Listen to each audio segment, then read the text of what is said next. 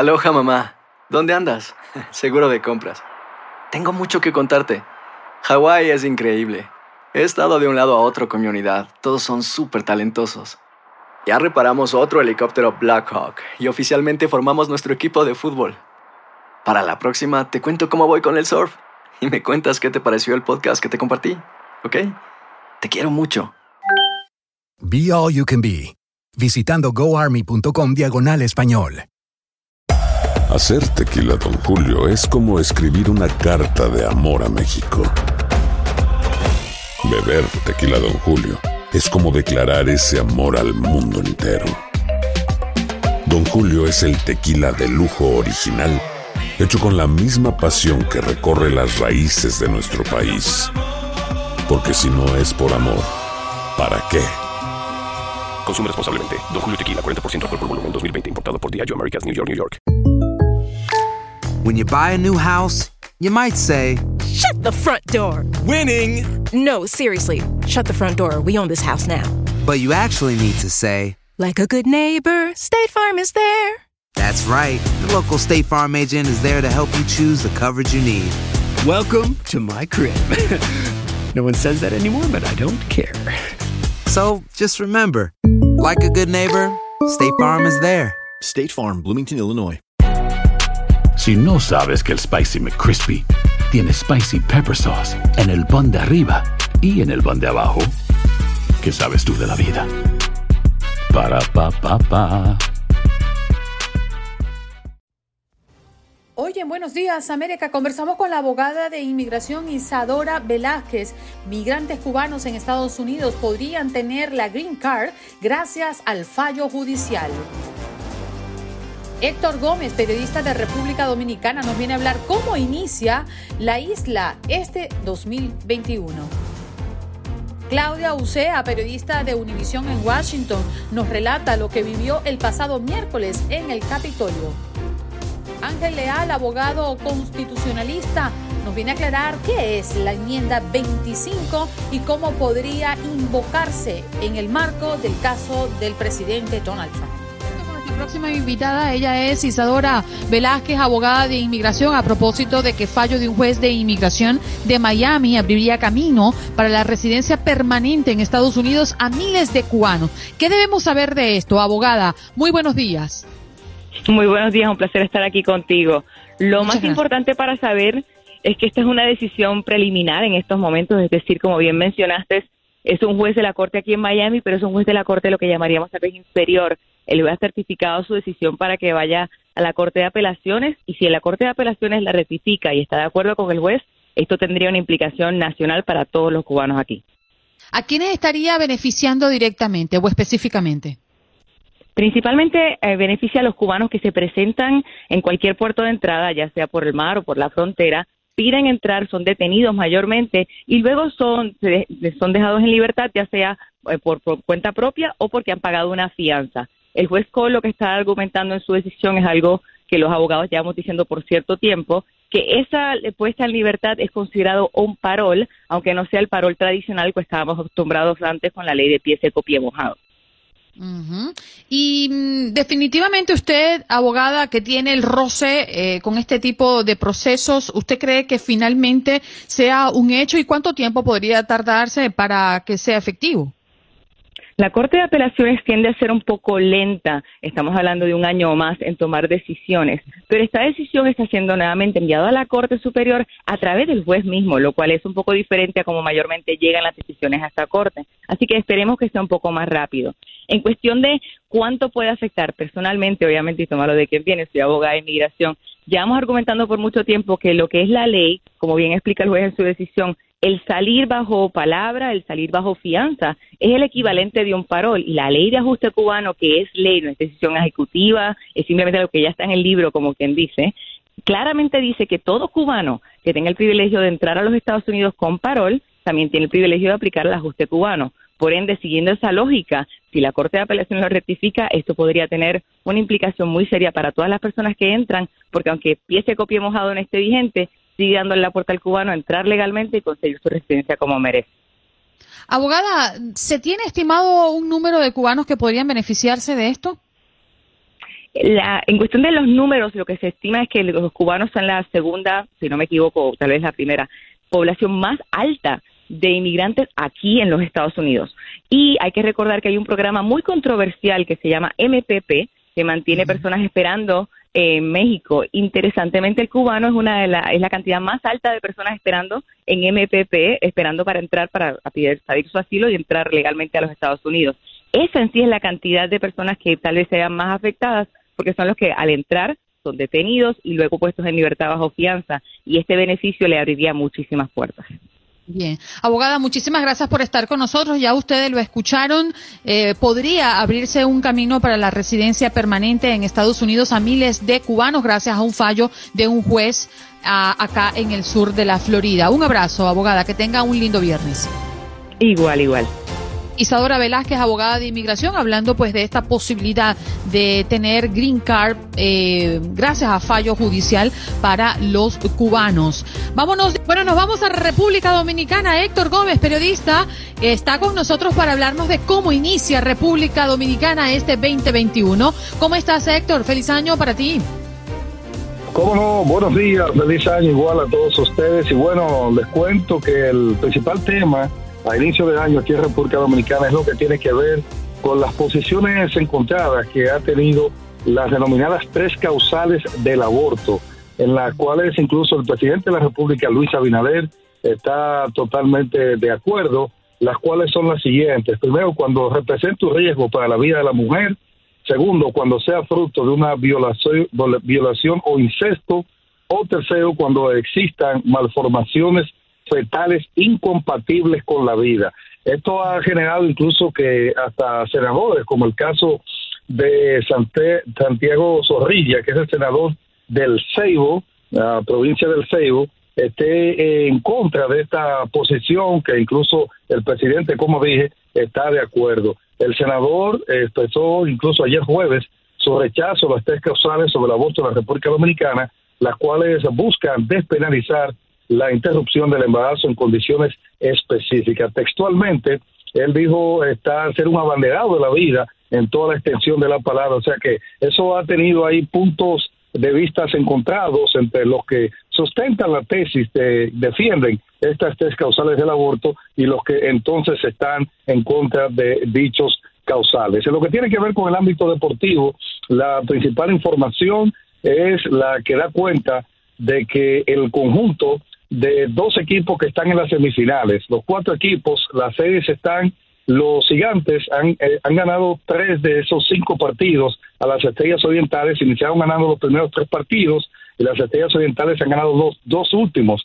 Y atención, las estrellas orientales que tienen a Robinson Cano, que lamentablemente fue objeto de una suspensión por segunda vez por el uso de sustancias prohibidas, se va a perder la campaña de este año 2021 completa, 162 partidos y tienen a la superestrella Fernando Tatis, que les doy una primicia, y es que en, eh, hace un par de días estuvo aquí en el país AJ Preller, que es el gerente general del GM del equipo los Padres de San Diego, básicamente conversando con el estelar jugador que está llamado a ser la cara de Major League Baseball en esta campaña sobre una eventual y posible extensión contractual. Hay distintos montos que han salido a colación, se habla de 350 millones, 400 millones, por unos 10, 12 años. Así es que pendiente con esta información calientita que le estoy ofreciendo a todos ustedes de lo que eventualmente podría ser una extensión contractual a este estelar campo corto del equipo Los Padres de San Diego, que ya ha dado visos de estelaridad en apenas sus dos años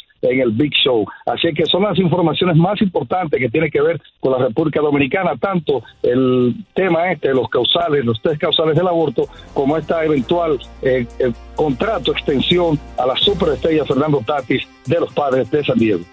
Héctor, me encantan los tubazos. En mi país se le llama tubazo aquella información que sale de primero, ¿no? E, en República Dominicana, ¿cómo se le llama? Aquí le llamamos palos, palos noticiosos. ¡Palo! ¡Vámonos! ¡Palo, Héctor! Un abrazo y gracias por estar con nosotros. Vámonos de inmediato a Washington, D.C., porque Claudia Ucea, periodista de Univisión, está con nosotros después de haber vivido una, seguramente, eh, una de las jornadas más intensas en su ejercicio como periodista. Claudia, muy buenos días. Gracias por compartir con toda la audiencia de Buenos Días América. Hola Juan Carlos, hola Andreina, ¿cómo están? Muy buenos días desde aquí, la capital. Sí, ha sido una jornada eh, muy larga y bueno, todavía eh, nos faltan eh, 11 días más para la juramentación del nuevo presidente y estoy segura que va a ser otra jornada larga. Bueno, hoy se cumplen dos eh, prácticamente eh, días de lo ocurrido en el Capitolio y seguramente has tenido el tiempo como para digerir, ¿no? Tanto, tanta información, eh, tantas cosas que han pasado frente a tus ojos. Tú que has tenido por año la responsabilidad de cubrir esta fuente, ¿Qué lectura le das? Eh, ¿Qué síntesis puedes ofrecernos a nosotros después de haber vivido esta experiencia el pasado día miércoles que ha empañado la democracia de este país? Bueno, número uno, primero, aún no lo puedo creer. Eh, aún no puedo creer eh, lo que he visto. Aún no puedo creer que la policía del Capitolio y las autoridades de Washington, sabiendo que se venían eh, manifestaciones violentas, no pudieron contrarrestar a, los manifestantes. Todavía no puedo creer que no ha habido un plan, eh, pero me parece que eh, la falta grande ha sido de la policía del Capitolio y obviamente ya renunció el jefe de la policía y pues lo que queda en mi, en mi mente es que la, la ola de gente, ¿no? Porque todo empezó con el meeting de Trump eh, por el elipse cerca de la Casa Blanca. el presidente, como saben, dio un discurso, un discurso que fue breve. Eh, en un momento él dijo eh, que se iba a ir con él, con, con, con todos ellos, hacia el Capitolio y sí estaba invitando a que la gente se vaya para allá. Y en un momento no sabíamos lo que él quería decir con eso, si él también iba a participar, que si él iba a ir al Capitolio eh, con eh, la multitud y cuando terminó su meeting, bueno, la gente empezó a salir, los manifestantes empezaron a caminar por la avenida Pensilvania, por la avenida Constitución, pero cuando estaban caminando tú veías de que eh, aumentaba la energía de ellos, aumentaba esa furia, empezaban a gritar, vamos a ir allá a detener este proceso. Recordemos que en ese momento estaba todavía faltaba cuando ellos empezaron a caminar faltaba todavía una hora y pico para que em, la certificación, la sesión especial en el, en el Congreso empezara. Entonces ellos dijeron, vamos a ir allá a detener este proceso porque nos robaron las elecciones y conforme tú, eh, yo acompañaba a la multitud, veía que eh, eh, la, la furia aumentaba y cuando llegamos al Capitolio, pues ya vimos las imágenes de lo que hicieron, de y pues es algo que aún todavía no lo puedo digerir, no puedo creer eh, lo que he visto.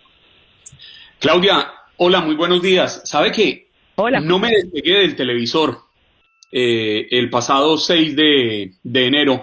No me despegué y quiero reconocerle el excelente trabajo, mi admiración total a usted, a Edwin Pitti, a Pablo Gato y a través de ustedes a todos los periodistas que ese día se mantuvieron allí firmes para informarle no solo a Estados Unidos, sino al mundo entero lo que estaba sucediendo. Fue un acto de valentía porque, eh, y era, además, creo que en usted era especial porque había demasiada testosterona en el ambiente, mucho, mucho hombre, macho, mucho, mucho individuo queriendo ser el protagonista con hechos violentos.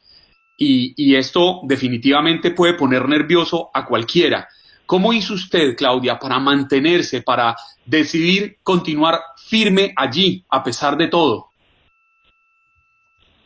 Mira, eh, yo en ningún momento temí por mi vida, porque pues estaba concentrada en informar a mi audiencia en mi cabeza no pasaba más que, eh, por ejemplo, a mí me estaban insultando, pero eso ya, digamos que es común de cierta manera cuando tú cubres este tipo de manifestaciones pro-Trump. Nos insultan, eh, prensa falsa, nos eh, vienen, por ejemplo, cuando el, presidente estuvo en el hospital Walter Reed, venían con megáfonos a, casi al oído a gritarnos para que nosotros eh, como una especie de, castigo, ¿no? Eh, eh, para que nosotros, pues, no, no pudiéramos realizar nuestro trabajo, pero lo de, lo de la marcha fue distinto porque había tanta gente que venían miles de miles de miles de personas que de pronto en un momento yo estaba rodeada a punto de salir en vivo y la situación era tan, tan, tan tensa que mis propios guardianes tenía, yo tenía dos guardianes de seguridad y ellos ya no sabían qué hacer porque la gente se me acercaba con insultos y todo y pensábamos que hasta nos iban a agredir físicamente y estaban ya a punto de, de, de pues probablemente hacerlo si no salíamos, ¿no? Entonces los productores me dijeron, sal de ahí, sal de ahí, no vamos a salir en vivo, sal de ahí, ten cuidado, yo me fui para evitar una escena, eh, para evitar que las cosas eh, em, empeoraran, pero, pero nunca pensé en ese momento que me podía hacer algo porque tú sabes, imagino que lo has sentido, que cuando estás en el momento lo que quieres es informar y quizás eh, después cuando yo veo las imágenes yo digo, wow, eh, esto eh, pudo terminar eh, siendo muchísimo peor, ¿no? Claudia, en tu capacidad de, de analizar como periodista, pero también como ciudadana de este país, ¿cómo, cómo describirías lo, lo sucedido en el Capitolio? Es decir, ¿qué significa para la democracia el que este pequeño grupo de manifestantes hayan violado eh, e-, ese, ese recinto sagrado? Mira, yo, las protestas en el Capitolio no son ajenas, siempre las hemos visto, ahí siempre hemos visto arrestos, eh, hemos visto, por ejemplo, que alguien que o un grupo llega de pronto a una audiencia, eh, gritan, insultan a los congresistas, pero te sacan de inmediato. Pero eran mm. tantos, tantos, que simplemente la policía no estuvo preparada para lidiar con una ola de gente que venían por todas partes, por la derecha, por la izquierda, adelante y atrás. Era algo que definitivamente ellos no estaban preparados para hacer eso, pero por eso mismo yo pienso que obviamente no han estado preparados y número dos, eh, no pensaban que la gente iba a, a venir a básicamente por todas partes a destruir el Capitolio, ¿no? Entonces, cuando tú llegas al Capitolio, ayer que eh, entré, pude ver el Capitolio vacío, había, yo dije, bueno, ahora sí hay seguridad, vi seguridad por todas partes, hice un recorrido por donde estaban los daños, había gente limpiando y pude ver a policía, a la Guardia Nacional adentro, a la policía de Virginia, otras unidades, pero llegaron muy tarde, ¿no? Entonces, cuando yo estuve cuando la multitud llega al Capitolio y empecé a ver el humo, los sonidos de, de lo que de detonaciones, yo ya sabía que algo malo iba a ocurrir. Y en ese mm, momento yo yo pregunto, ¿por qué no es que piden ayuda a otras unidades? Aquí hay muchas unidades policíacas que no pidieron ayuda para contrarrestar a esa multitud. Perdona, ¿me ibas a decir algo? Sí, es que justamente me llama la atención porque estoy recordando uno de tus pases en transmisión para Univision y tú estabas entrevistando a un veterano. Una de las personas que falleció también sirvió 14 años. Em, y me llama la atención que tanta cantidad de hombres y mujeres estaban allí que habían servido en alguna oportunidad a este país y que conocen muy bien eh, eh, los valores, ¿no? Y que tuvieron la, capacidad, como esta mujer que lamentablemente falleció, de violar eh, un recinto sagrado. Eh, eso me llamó la atención, porque solo dos de los que recuerdo, pues habían servido a este país y estaban allí en esa protesta, aun y cuando estaban faltando mm, mm, al toque de queda, inclusive cuando tú lo entrevistaste. Hacer tequila, don Julio, es como escribir una carta de amor a México.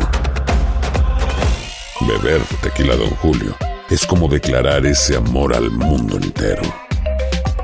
Don Julio es el tequila de lujo original, hecho con la misma pasión que recorre las raíces de nuestro país. Porque si no es por amor, ¿para qué? Consume responsablemente. Don Julio Tequila, 40% alcohol por volumen, 2020. Importado por Diageo Americas, New York, New York. Sí, es que mira, en, en, esa masa había varios grupos. Había un grupo, por ejemplo, de personas que querían apoyar solamente a Trump y que y pensaban que iban a marchar. había incluso mujeres con hijos, había un grupo, había otro grupo, como tú dices, de veteranos. Tú, eh, yo entrevisté a varios veteranos y me dijeron, estamos aquí para apoyar. Había un grupo que no quería o que no pensaba que iba a terminar en un acto de violencia, pero había el grupo más violento que estaba justo al frente de, eh, de, la multitud que estaban, que eran los que querían entrar, que tenían una... A mí me parece que esto fue planeado, o sea, ellos no es que se pararon ahí, a mí por lo por como yo los he visto, la furia eh, que he visto y las fotos, yo no creo que esto ha sido algo que se pararon ahí y de pronto va o, o deciden vamos a entrar al Capitolio porque porque es fácil entrar. Yo creo que muchos un grupo tenía planeado esto y, y, entraron como ya lo hemos visto, había otro grupo em, de veteranos que dijeron que probablemente están ahí porque, por ejemplo, el que yo entrevisté y otros que entrevisté, ellos me decían, nosotros no estamos a favor de la violencia. Nosotros Claudia, aquí. lamentablemente el tiempo se nos va y nos va a hacer el corte este programa. Gracias por estar con nosotros, ¿eh? En Buenos Días América se habla de política. Bueno, vámonos a hablar de política y a veces esos asuntos que no lo logramos entender del todo. Y cuando nosotros necesitamos un ángel para que nos explique sobre la política, aparece. ¿Es o no es, Juan Carlos Aguiar? Pero por supuesto. Y mire, si, si usted le dijo que había venido elegante, Andreina, ya él dijo, cada día tengo que superarme. Así es. ¿Cómo estás, Ángel Leal, abogado constitucionalista? Una vez más esta semana nos viene a acompañar. Te lo agradecemos, Ángel. No, como no, encantado. Uno por un orgullo para mí y pues nada, muy buenos días y gracias por la invitación. Y gracias por sus palabras, porque me acaban de, de comunicar que salí como medio grasoso ayer en, el noticiero, así que las palabras me vinieron muy bien, así que...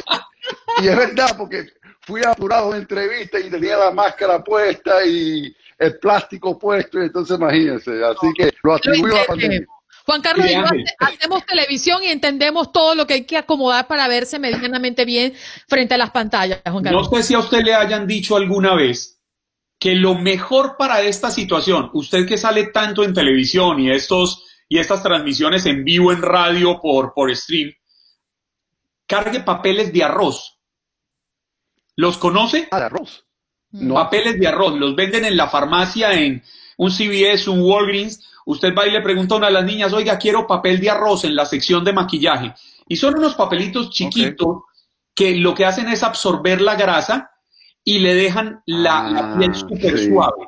Y, y, usted carga en el bolsillo de su, de su vestido, del pantalón o en el maletín y es un sobrecito chiquito, no le ocupa mucho espacio papel de arroz en la sección de maquillaje. Pues, pues lo haré ya que me llamaron la atención, así que... Pues. Estas fueron las recomendaciones de maquillaje entre el abogado constitucionalista Ángel Leán y Juan Carlos Aguiar, el periodista, el único parcero colombiano que no toma café. Vámonos a hablar de la enmienda 25. Abogado, todo el mundo habla de la enmienda 25. ¿Qué tan probable es que Trump sea removido de su cargo? Aclárenos, ¿qué es la enmienda 25 y qué tan probable es que Trump sea destituido? Es una enmienda que permite inhabilitar al presidente mm. por discapacidad. Básicamente requeriría que el vicepresidente, con al menos la mitad del gabinete ejecutivo, determine que ya el presidente no está eh, capacitado eh, para ejercer su cargo de mandatario. De ser así, ellos le comunican esto por escrito eh, al presidente pro del Senado, Chuck Grassley, en estos momentos, y a Nancy Pelosi en la Cámara de Representantes, y el presidente literalmente queda destituido como presidente. Tiene derecho a objetar por escrito, en el dado caso que llegara a objetar el presidente, entonces lo que sucedería es de que el Congreso tendría que reunirse no más tarde de 48 horas después de que el presidente objete a eh, la descalificación y hubiera un voto del Congreso y con un voto de dos terceras partes de los miembros del Congreso pudiera quedar destituido. Habiendo dicho todo eso, entiendo que esta iniciativa, esta enmienda realmente depende de que actúe el vicepresidente Pence. Eh, lo último que he visto es que aparentemente no hay la voluntad por parte del vicepresidente Pence de iniciar este tipo de acción. De hecho, eh, que miembros del gabinete estén renunciando, Betsy DeVos, eh, Elaine Chao, eh, en vez de quedarse en sus cargos para participar en esta votación, también no es buena señal que vayan a tomar la iniciativa de la enmienda 25, pero lo que sí parece probable es el juicio político por del Congreso. Eso le iba a preguntar. Ese impeachment, ese juicio político, también está contemplado en la enmienda 25, ¿cierto? ¿O esa parte? No, es aparte. El juicio político es un poder congresional en el artículo 1, sección 2 y sección 3, y de la forma que eh, sucedería es como lo que vimos en, el caso de Ucrania. Va a haber un, eh, eh, básicamente la Cámara de Representantes elaboran una serie de acusaciones contra el presidente de altos delitos o delitos contra el país. El, el, Pleno de la Cámara vota sobre esas acusaciones y en el dado casos en el dado caso, perdón, que determinen de que el presidente está apto de ser removido de su cargo por a través de este procedimiento de juicio político, entonces la acusación va formalmente al Senado, quien sería precedido por el, juez principal de la Corte Suprema, John Roberts, y hubiera literalmente un juicio que sí requeriría dos terceras partes del Senado para que determinaran que el, presidente quede removido de su cargo por acusaciones de mala Pero la pregunta que hoy muchos se hacen, Ángel, es si los tiempos darían para poder iniciar un juicio, un juicio político. Faltan 12 días para que el presidente Donald Trump se vaya.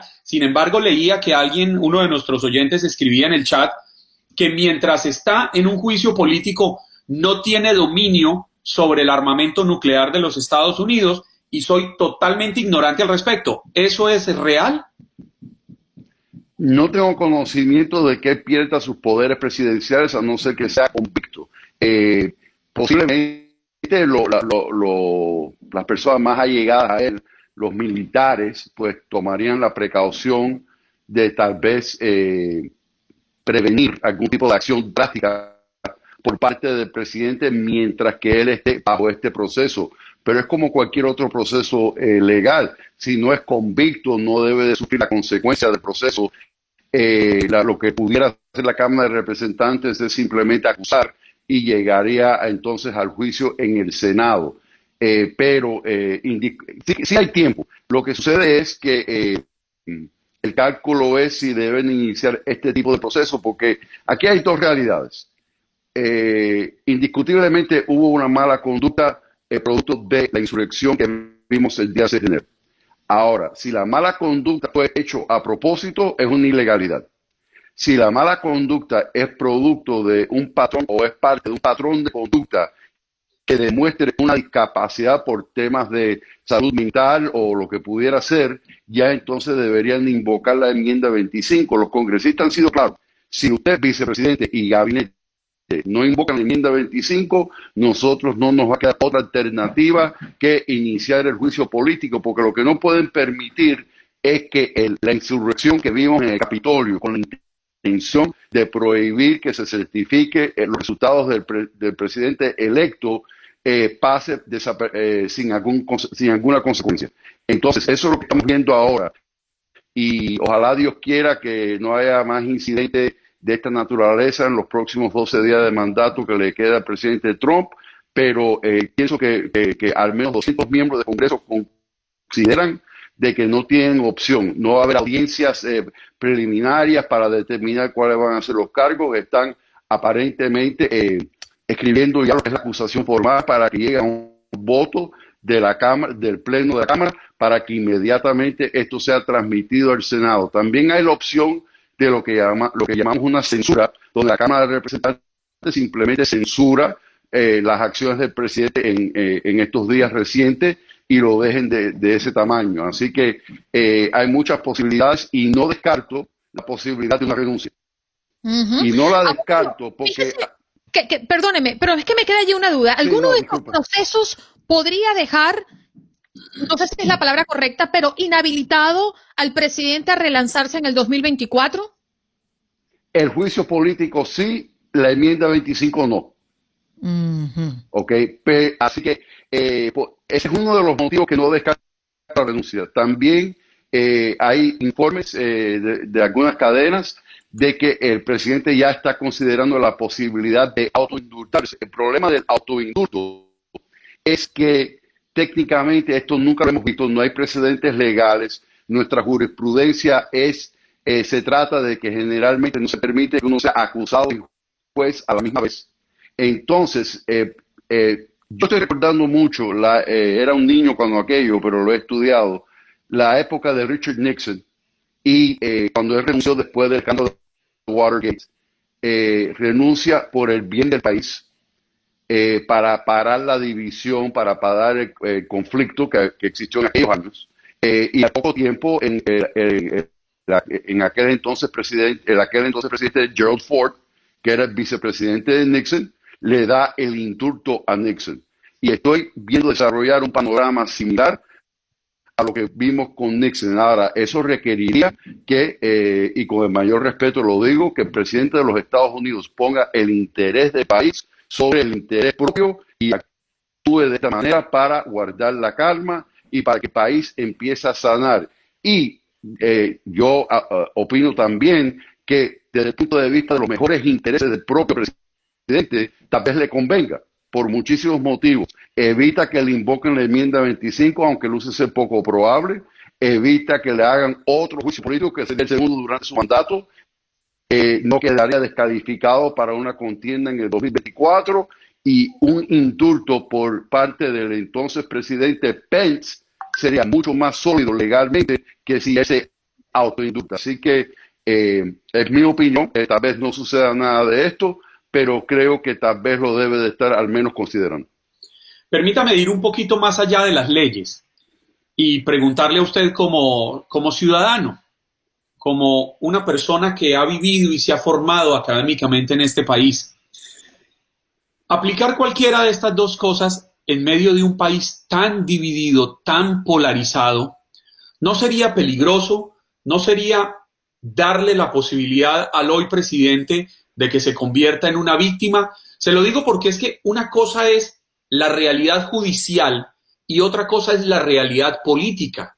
Si queremos un país unido, si queremos un país que logre superar estas diferencias, pues tenemos que empezar a entender que hay que dar un paso al costado y perdonar. Entender que el hoy presidente tiene más de 70 millones de personas que votaron por él. Y esa es una realidad innegable. Personas que siguen sus ideas y no se, puede, no se pueden desconocer. Los demócratas no pueden olvidar que Joe Biden no es el presidente de los demócratas, es el presidente de los estadounidenses y entre ellos está Donald Trump y sus seguidores. Estoy, estoy de acuerdo, pero hay dos cosas que me preocupan. Primero, de que eh, lastimosamente la insurrección ocurre el 6 de enero. Entonces, no estamos hablando de un incidente que ocurrió hace un año, hace un año y medio, que que están tratando de llevar a colación por algún tipo de represalia política. Estamos hablando que literalmente los Estados Unidos de América perdió el control y, el dominio del Capitolio en Washington, D.C. Y esto es, un, esto es un hecho serio. Estamos hablando que se pudiera invocar la ley de rebelión o insurrección que dice básicamente que cualquier persona que incite, ponga en pie, ayude o participe una insurrección o rebelión contra los Estados Unidos o sus leyes es culpable de un delito federal que es castigable hasta por 10 años de cárcel. Indiscutiblemente van a procesar legalmente o acusar formalmente las personas que se vean en el video, pero no podemos olvidar que todo esto comienza con una a una manifestación donde habían personas con la bandera de, los estados de la confederación, habían personas vestidos de militares, habían personas armadas, ¿ok? Y donde básicamente el presidente dijo, yo no voy a ceder la presidencia a pocos pies del Capitolio. Entonces, todo eso lo tenemos que tomar en cuenta y le doy toda la razón porque sus, observaciones son válidas y ahí no está el conflicto ahora. Por eso pienso que la renuncia sería tal vez lo más apropiado en estos momentos. Y lo otro que me, pregunta, me preocupa, y no tengo la solución, estamos hablando de un mandatario que en estos momentos está vetado de alguna plataforma de las redes sociales. O sea, que es una persona considerada no apta para participar en las redes sociales que participamos todos nosotros todos los días y tiene los códigos nucleares. El poder de la palabra, ¿no? E, e, es la evidencia. también. E, en, este hecho. Y, los códigos, y los códigos de, los armamentos nucleares. en, un momento donde hay tensiones elevadas en el Golfo Pérsico. Bueno, lamentablemente. el, tiempo, abogado, se nos ha ido, pero quiero leerle unos tres comentarios rapidito. Ana Mercedes eh, le saluda, Gaspar dice, esos abogados siempre elegantes. Rosa, el abogado leal de lo mejor que hemos tenido. Saludos, abogado Ángel. Le saluda Liz Nay García. Gracias por estar con nosotros. Para nosotros, elegantísimo. Muchísimas gracias, encantadísimo. Y, y pues nada, buen fin de semana y que Dios nos ayude a superar este etapa. Esperemos que descanse. Sabemos que ha tenido trabajo duro. Allí teníamos a Ángel Leal, abogado constitucionalista, explicándonos qué es la enmienda 25 y si el presidente podría eh, estar eh, em, sujeto a que sea invocado. Ya regresamos. Gracias por escuchar el podcast de Buenos Días América. Recordándote que en las redes sociales puedes conseguirnos en Facebook como Buenos Días AM, en Instagram Buenos Días América AM y este nuestro podcast, todos los días un podcast nuevo. Boost Mobile tiene una gran oferta para que aproveches tu reembolso de impuestos al máximo y te mantengas conectado. Al cambiarte a Boost, recibe un 50% de descuento en tu primer mes de datos ilimitados. O, con un plan ilimitado de 40 dólares, llévate un Samsung Galaxy A15 5G por $39.99. Obtén los mejores teléfonos en las redes 5G más grandes del país. Con Boost Mobile, cambiarse es fácil. Solo visita boostmobile.com. Boost Mobile, sin miedo al éxito. Para clientes nuevos y solamente en línea, requiere AroPay. 50% de descuento en el primer mes requiere un plan de 25 dólares al mes. Aplican otras restricciones. Visita Boost Mobile para detalles. Si no sabes que el Spicy McCrispy tiene Spicy Pepper Sauce en el pan de arriba y en el pan de abajo, ¿qué sabes tú de la vida? Para, pa, pa, pa. Cassandra Sánchez Navarro junto a Catherine Siachoque y Verónica Bravo en la nueva serie de comedia original de VIX, Consuelo, disponible en la app de VIX ya. This country was built on a distinctly American work ethic. But today, work is in trouble. We've outsourced most of our manufacturing to other countries, and with that, we sent away good jobs and diminished our capability to make things. American Giant is a clothing company that's pushing back against this tide. They make a variety of high quality clothing and activewear like sweatshirts, jeans, dresses, jackets, and so much more. All made right here in the USA, from growing the cotton and adding the final touches. So when you buy American Giant, you create jobs for seamsters, cutters, and factory workers in towns and cities across the United States. And it's about more than an income. Jobs bring pride, purpose. They stitch people together. If all that sounds good to you, visit American-Giant.com and get 20% off your first order when you use code STAPLE20 at checkout. That's 20% off your first order at American-Giant.com with promo code STAPLE20.